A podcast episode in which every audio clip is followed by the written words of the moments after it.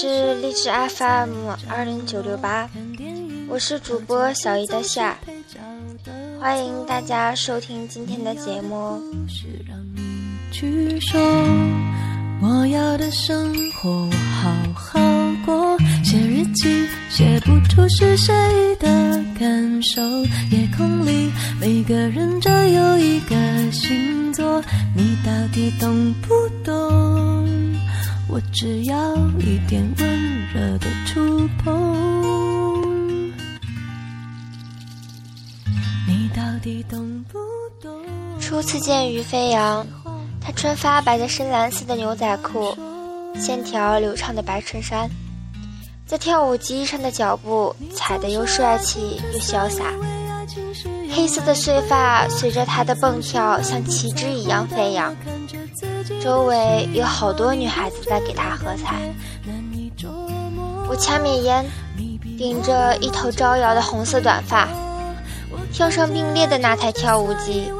他转过头来看了我一眼，眼神淡漠却带着欣赏，因为我的舞步不比他的差，在这个小城里也是屈指可数的。跳完一曲，他坐在旁边的凳子上休息。我拿着一瓶可乐过去，递到他的面前。正在擦汗的他抬起头来，接过可乐，淡淡的微笑说：“谢谢。”他的眼眸明亮，但却带着凉凉的淡漠。我说：“你跳得很棒。”我是猫七，你呢？于飞扬。我吃了一惊，细细的打量他。于飞扬，传说一中的不良少年，但名声却差斥这个小城的几座高校。听说追他的女生不计其数。正想着，肩膀被人拍了一记，转过头看到了北小乐，他笑嘻嘻的：“终于找到你了，你妈让我抓你回家。”我撇撇嘴：“北小乐，你没看我正忙着呢吗？”“切，行了吧？你以为你是国家总理啊？日理万机的。”说完，拖着我的手腕就朝门外走。我正看见我们的于飞扬耸耸肩，大声的喊道：“哎，我们一定还会再见面的。”他冲我摆了摆手，嘴角扬起柔软的弧度。我的眼睛一片光亮，仿佛遭遇了阳光。他的微笑真好看。北小乐拖着我出去后。从我的包里翻出烟，然后揉碎扔到垃圾桶里。我愤怒地抓起他的手臂就咬了一口。别小乐，你干嘛总是扔我的烟？一个女孩子家抽烟像什么？猫七，你看看你现在的鬼样。说这话时，他的眼里依旧是一片化不开的温柔。我乐意，你管得着吗？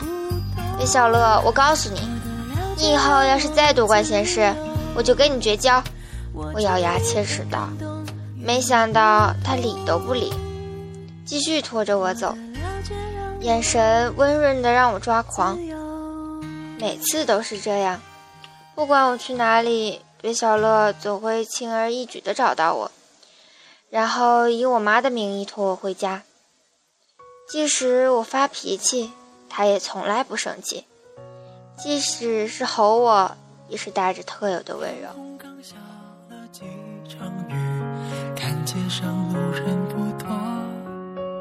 现在的你在做什么？还有没有在想？快乐是否曾来过？探访我们两个，谁都不想让。我知道北小乐喜欢我。但我真的不明白，两个从小一起长大的，连对方尿过几次床这点小破事儿都了如指掌，怎么会产生这种惊天动地的喜欢呢？但是北小乐还是个优秀的男孩子呢，找到他的成绩每次都是全校第一名。当初他以第一名的成绩考上了一中，但因为我这个不争气的家伙，就随着我上了二中，把我们的校长乐的嘴巴都可以塞下一个鸡蛋了。不过金子到哪里都会发光，即使是二中，北小乐的成绩在全市也依旧是第一名。我和北小乐刚好相反，十六岁，我叛逆无比。打耳洞，戴着大大的招摇的耳环，把一头短发染成了酒红色，像个小刺猬。穿的衣服变幻莫测，光怪陆离。我妈经常跟北小妈哭诉：“要是我家小七像你家小乐那样懂事就好了。”北小乐的妈总是拉着我妈说：“孩子还小，过两年就明白了。”北小乐的妈好像特别的喜欢我，每次看到我就给我好多漂亮的糖果，而不像我妈一样，看到我两眼冒火，恨不得给我几棍子。所以我被北小乐拖回去的时候，先朝他家钻，然后他妈做好吃的饭菜给我吃，临走前不忘塞好多漂亮的糖果给我，于是我就可以理直气壮的回家了。面对我那更年期的老妈，我就可以坦荡荡的说，我放学没去玩，而是在小乐家让他给我补习功课了。我妈就会立即眉开眼笑，又给我端饭，又是削苹果的。我就是挥挥手，欠揍的说，不用了，我在北小乐家吃过了。我妈立刻把饭菜和水果朝桌子上一扔，悠悠地说。你以后可以不用回自己家了。说完，继续看电视，那表情比我的衣服都变幻莫测。我就赶紧将削好的苹果递到我妈的面前，献媚地说：“还是自己家好啊，下次一定回来品尝你呕心沥血的厨艺。”我妈斜了我一眼，拿起苹果咔嚓一口，继续看电视。我心想，估计要是让我妈知道我抽烟，她肯定像吃苹果那样把我咔嚓了。虽然在外面我是一副不良少女的模样，但在我妈的面前，我即使是打耳洞、穿搞怪的衣服，至少不抽烟不喝酒，依旧是个好青年啊。我实在不愿意承认这是北小乐的功劳，但却还是在心底里感激他。有我爱你，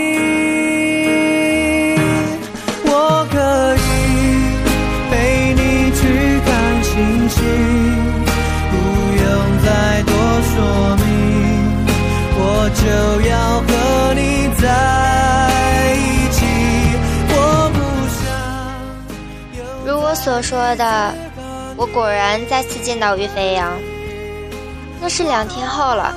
在酒吧的门口，他推门出来，我拉门进去，撞上了他淡漠却明亮的眼睛时，我的心突然慌乱了，跳了一拍。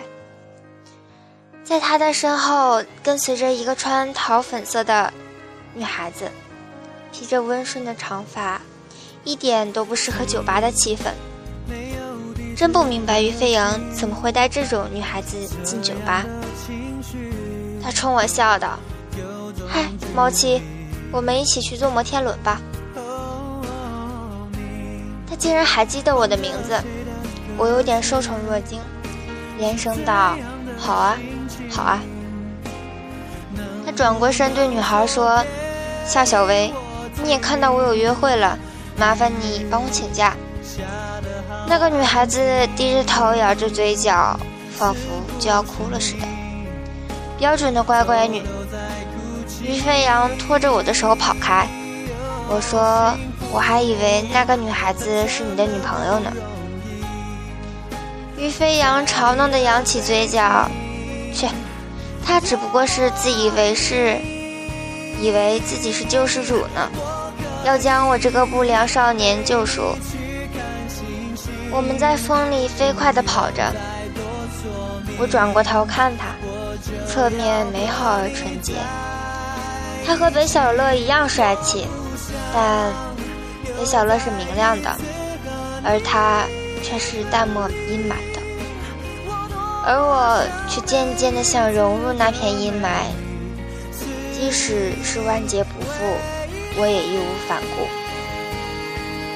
那天下午，我们坐在高高的摩天轮上，俯仰这个世界。我说：“于飞扬。”听说摩天轮转一圈，地上就会多一对美好的恋人。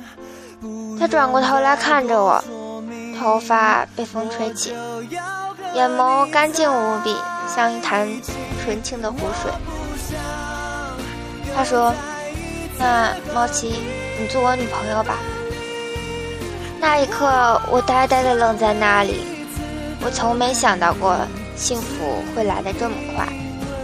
我以为会是我先开口呢，反应过来后就使劲的点头，这就是惊天动地的喜欢吧。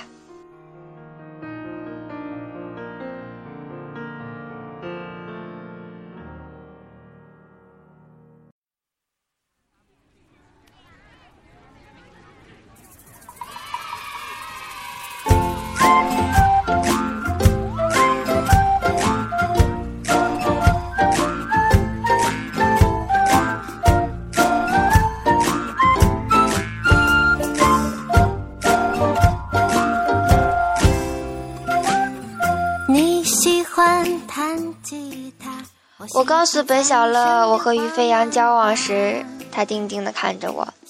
他说：“猫七，你知不知道你自己在做什么？只不过是坐了一次摩天轮而已。”北小乐，请不要看轻我的爱情，这不是一次摩天轮的缘故。当爱情来临时，只一眼就会明白是万年。你真是疯了。那随便你吧，以后不要找我哭。北小乐转身走开，这是第一次他对我真正的发脾气，眼里没有了温柔，而是急躁的慌乱。但是被喜悦冲昏了头的我却置之不理。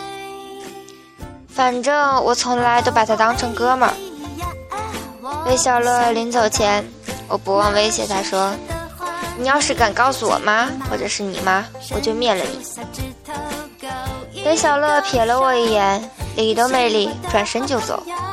从那以后，上学放学陪伴我的，不再是北小乐，而是于飞扬。但为了怕我妈发现，每次北小乐依旧等着我陪我走出小区门口，然后我上前握住于飞扬的手。北小乐看都不看我们一眼，走在前面，我和于飞扬在后面慢悠悠地走着，幸福而美好。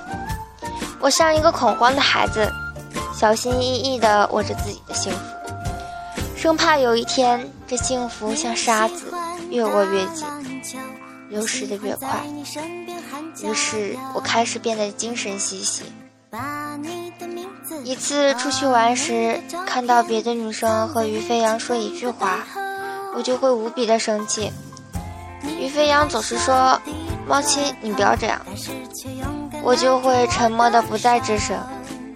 于飞扬，我也不知道自己为什么会变得得失得患。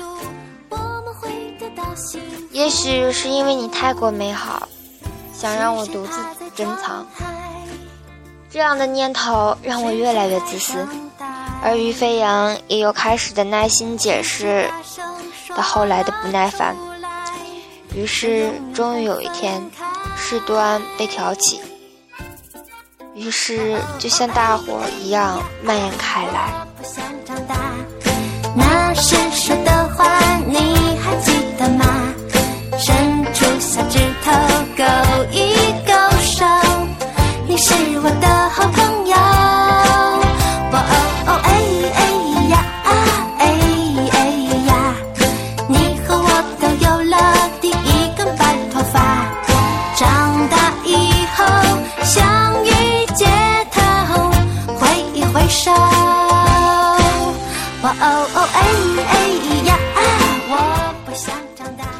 天我在校门口等了好久，都不见于飞扬来接我，于是我就骑着蓝色的单车去找他。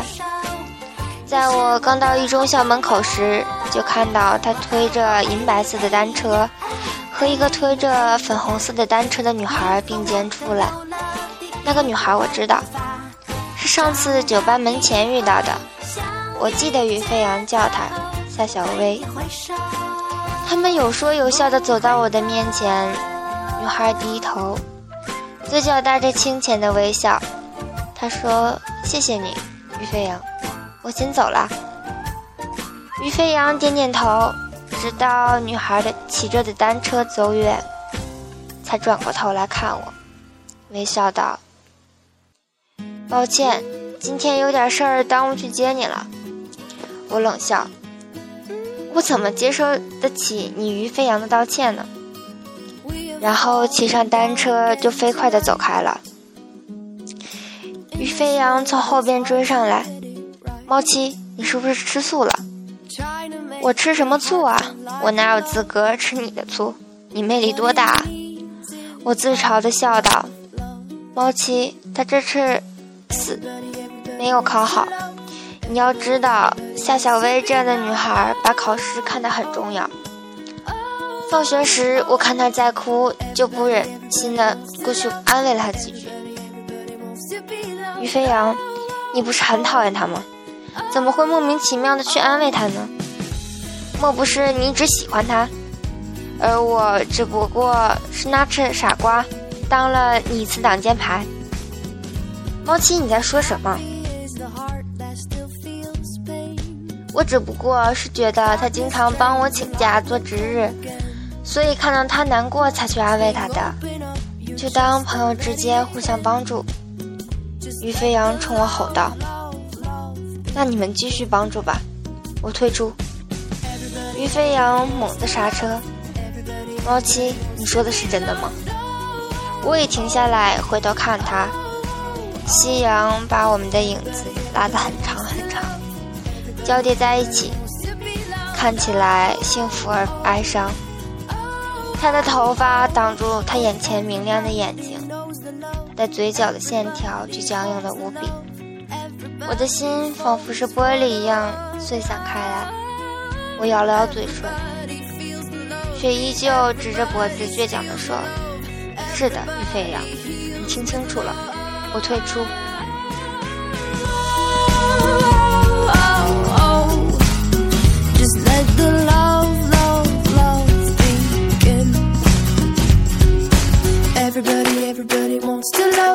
Everybody, everybody wants to be loved. Oh, oh, Just let the love, love, love begin. Everybody, everybody wants to love. Everybody, everybody wants to be loved. Oh, oh, oh, Just let the love, love, love begin. Everybody, everybody wants to love. Everybody, everybody wants to be loved. 北小乐找到我时，我正窝在网吧里玩游戏。但是这是夜把我拖至把网吧，气急败坏地说：“猫七，你知不知道大大家找你找不到很着急？”我低下头喃喃地说：“北小乐，我们分手了。”北小乐生气的脸突然变得很温柔，他抚摸着我的头发，一把把我抱在怀里。他说：“猫七，没事的，你还有我。”听到他这句话，我终于哇哇的大哭起来，捶打着他的肩膀，边呜咽边哭的说：“你这个混蛋，都是你，都是你诅咒我，你是混蛋。”我不知道在北小乐的怀里哭了多久，但我知道最后眼泪都流干了，就靠在他的怀里睡了过去。第二天早上醒来的时候。是在自己家的床上。我妈端着水果粥进来，斜着眼睛看着我，舒服了吧？昨天晚上小乐找你找找疯了。我接过水果粥，大口大口的喝了起来。我妈坐在旁边使劲跟我掐。你不就是失恋了吗？至于吗？刚喝进嘴里的粥差点喷了出来。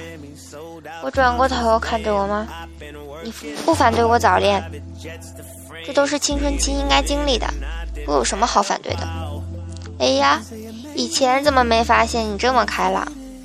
那也就是说，我以后可以随便谈恋爱了？别得了便宜还卖乖！你以后要是改，就等着我揍你吧！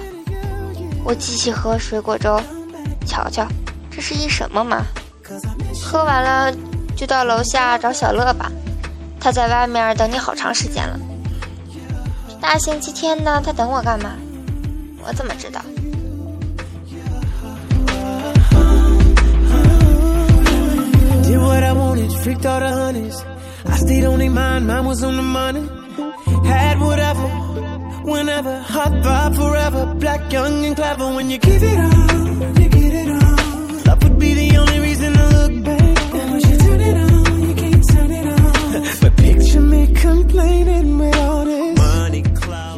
我走出门外时，看到北小乐那张笑脸，特别温柔的脸。他说：“嗨，毛奇，一起去坐摩天轮吧。”那一瞬间，我有落泪的冲动。想起那时遇到于飞扬，他说着同样的话，于是我从那一刻开始沦陷。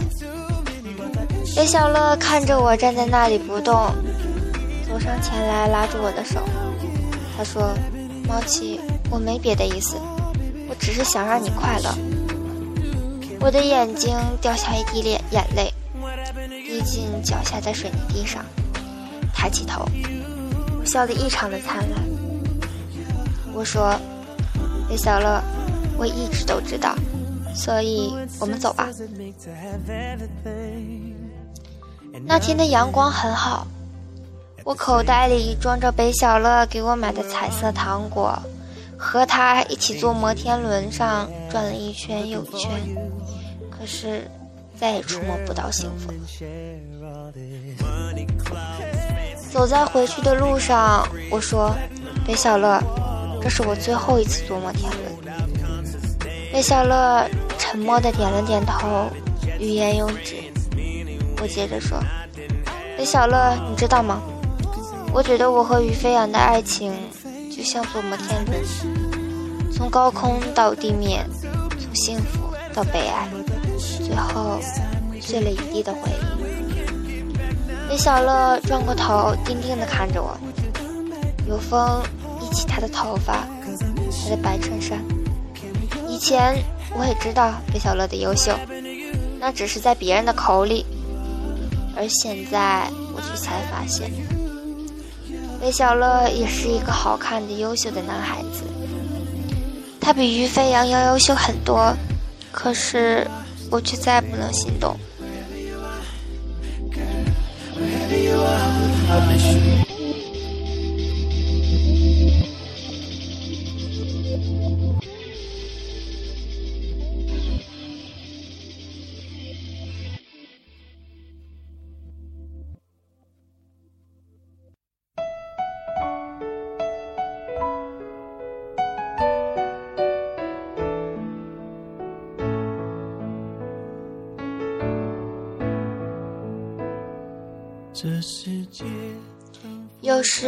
两个人不想再见时，即使是在一个校园里，也会千方百计的闪躲，更不用说本就是不同的学校了。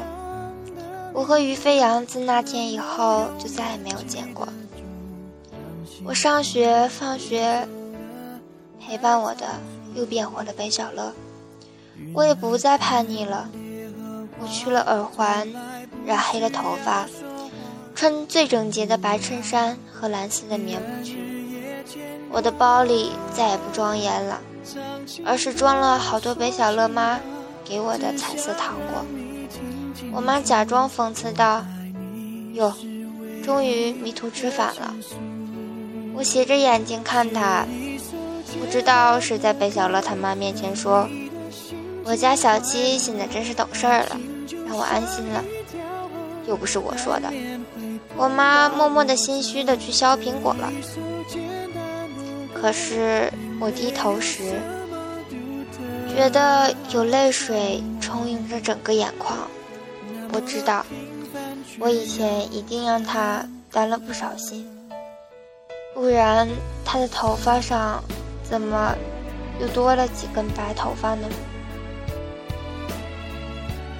在我背着书包和北小乐一起迎着阳光上学时，我就会觉得这样和谐美好，仿佛什么都不曾发生过。而于飞扬，他也终于在我的回忆里埋葬。想必在他的回忆里，我亦如此。我们终于成为彼此生命里的过客。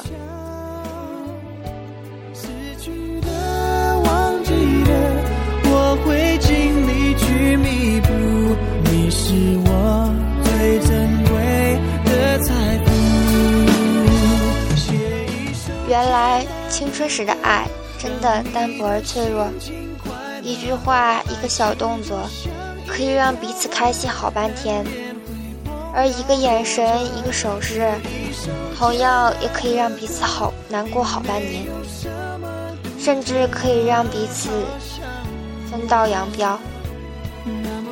偶尔在一天的大街上，我碰到于飞扬，他的身边站着那个叫夏小薇的女孩。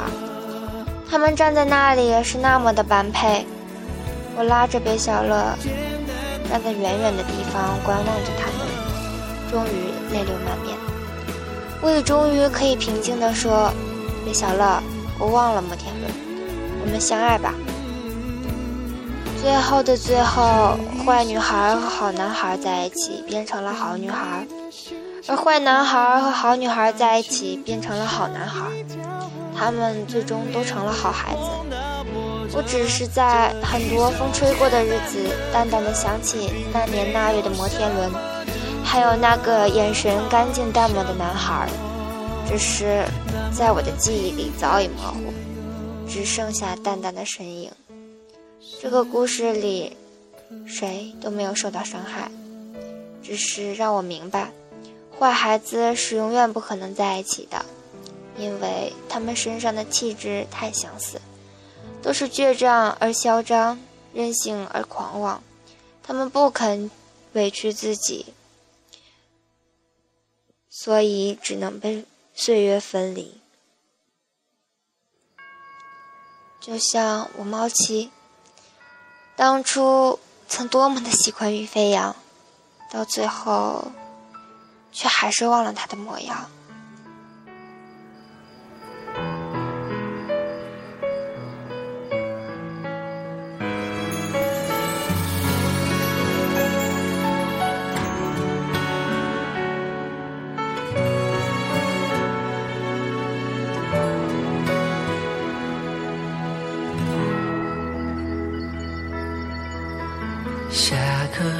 声回荡耳边，沉默夕阳倒映我脸，互传纸条的那画面，消失斑斓光线。秋天气息感染树叶，泛黄照片还放桌前，操场上的那些麻雀，随风也纷飞。我们曾经说好的幸福，永远一直藏在书包的拉链。多么希望回到那年，我们写的诗篇。好想听你说说爱我，好想听你说说想我。这些年，你有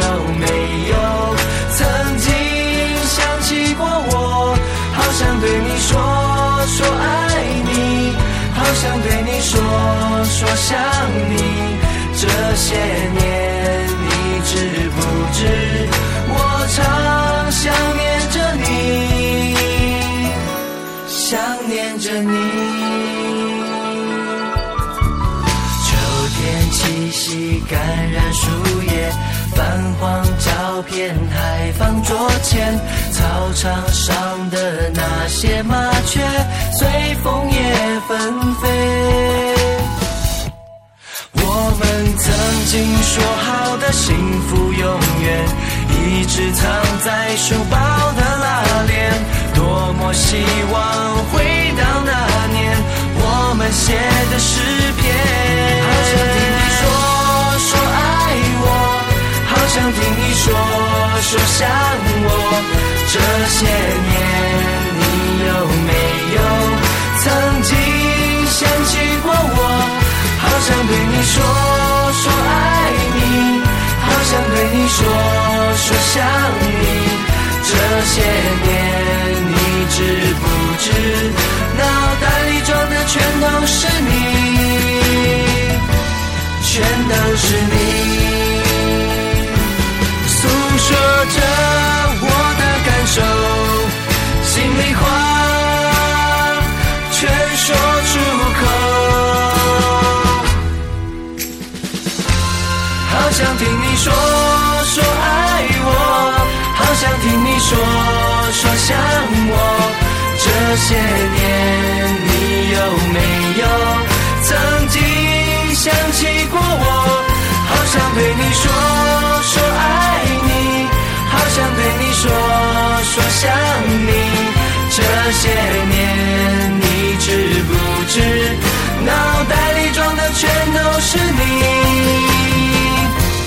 全都是你。听你说说多爱我，听你说说想我，谢谢你曾经陪着我，说着我们幸福的经过。